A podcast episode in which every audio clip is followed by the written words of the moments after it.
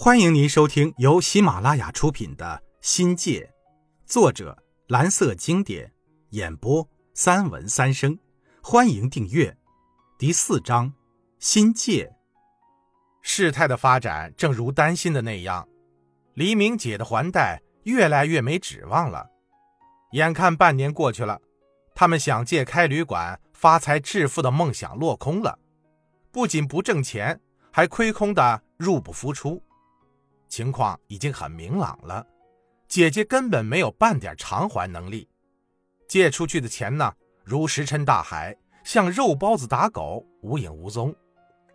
母亲是如坐针毡，寝食不安，我也是如芒在背，坐卧不宁。这种折磨的滋味是很残忍的，让人的神经整天处于高压状态。想起母亲焦虑恐慌的神情。看着母亲一天天苍老的面容，那开始出现的根根白发，真叫人心痛啊！种种迹象表明，问题要比我们想象的还要严重。鉴于难以承受的思想和精神压力，母亲的防线崩溃了，不得不向组织汇报，一五一十的交代了挪用资金的事儿。公司吓了一跳，当机立断。做出的决定是，勒令母亲在一年内追回债款和利息，单位可以不追究责任。从宽处理的结果是，目前享受的待遇不变。这种处罚，对于一个老同志来说，已经是很开恩了。单位的决定其实就是最后通牒。公司和上级组织最终的目的是想挽回经济损失。父亲出事儿已经是灭顶之灾了，再加上这次的遭遇，母亲被彻底击垮了。大家担心母亲是否能挺过这一次。那几天，母亲大病了一场，卧床在家休养，暗自落下了悔恨的泪水。几次从梦中惊醒过来以后，失眠症也来了，母亲连一点抗争的力气都没有了，自怨自艾地说道。唉，怨谁呢？被女儿害了，是报应吧？这是笔者一生中叫人痛心的事件之一。生活和工作不光披上了灰色的外衣，由此引发我和夫人的情感危机也是有可能的。我不知怎样跟夫人提起母亲借贷危机的事儿。当夫人听到家境破产的消息后，我得考虑。她对此事的反应，他的态度和决定，我如何面对最坏的结果等诸如此类的问题，着实让人困扰。人的思想和精神处于一种诚惶诚恐的高危状态中。原来那种轻松愉悦的恋爱，此时变成了一个沉重的负荷。尽管对我和他都很残酷，我们无法回避母亲的事儿。还是有意无意的一直瞒着小弟和恋人，怕的是影响他们的学业。其实他们早就知道了，母亲被贬不说惊天动地，却早已闹得沸沸扬扬。即使家人不说，也会通过各种渠道传入他们耳中。只是可怜我弟还小，过早承受这灭顶之灾，不合天理。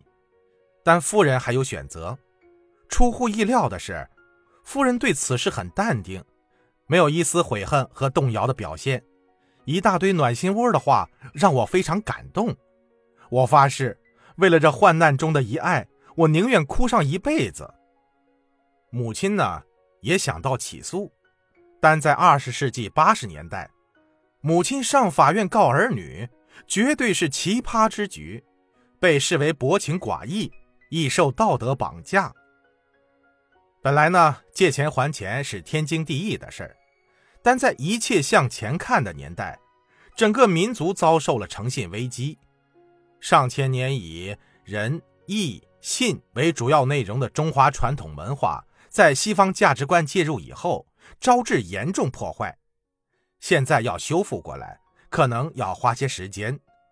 内化到个人的行为就是信用危机。人们都说呀。现在借钱难，殊不知是因为还钱难而导致的恶性循环。没有信誉做保证，借出去的钱就犹如泼出去的水，收不回来了。什么叫做债多不愁？就是钱借多了还不起，成了老赖。凭良心说，我姐当初并非是恶意赖账，可是问多了，人家就烦，态度也就冷淡了。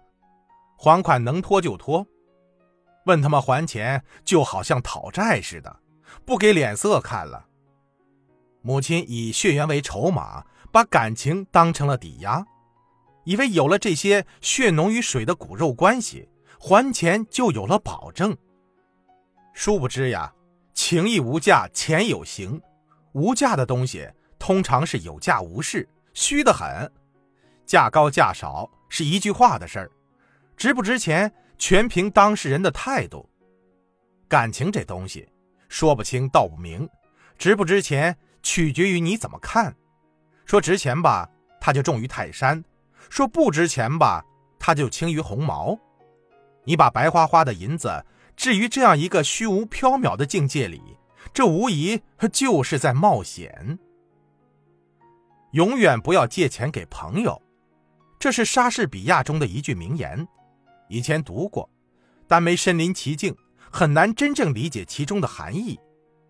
中国成语中有“恩不放债”一词，这有双重的意思：一是说大恩大德不在于借钱；二是说呢。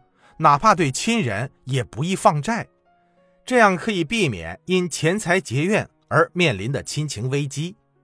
这不是金钱的问题，而是因为由金钱牵涉出复杂的人情关系。借钱给他人，就是掏钱为自己买了一个敌人。现实生活告诫我们，在人与人的关系上，哪怕是至亲好友，少了钱这个第三者插足。很多事儿都会变得简单，所以啊，奉劝各位，在借钱与被借钱的态度上，必须有自我原则，以自我为中心。朋友归朋友，借钱是另一码事儿，尽量不要把友情、亲情与金钱掺和在一起，千万不要轻易借钱给别人，否则会招来一大堆纠缠不清的麻烦。这么说虽然有点自私。可有时自私未必就是一件坏事。现在看来呢，如果当时母亲巧妙的拒绝借钱一事儿，母亲也不至于身败名裂，黎明姐一家也不至于家破楼空、妻离子散。借钱的确害惨了两个家庭。我现在信奉着这么一种理念：不向别人借钱，也不借钱给别人。这个犹太人的生活信条。对我后期的生活产生了极大的影响，化解了很多尖锐的矛盾，完全得益于我姐带来的这次血淋淋的教训。听众朋友，本集已播讲完毕，感谢您的收听，精彩继续。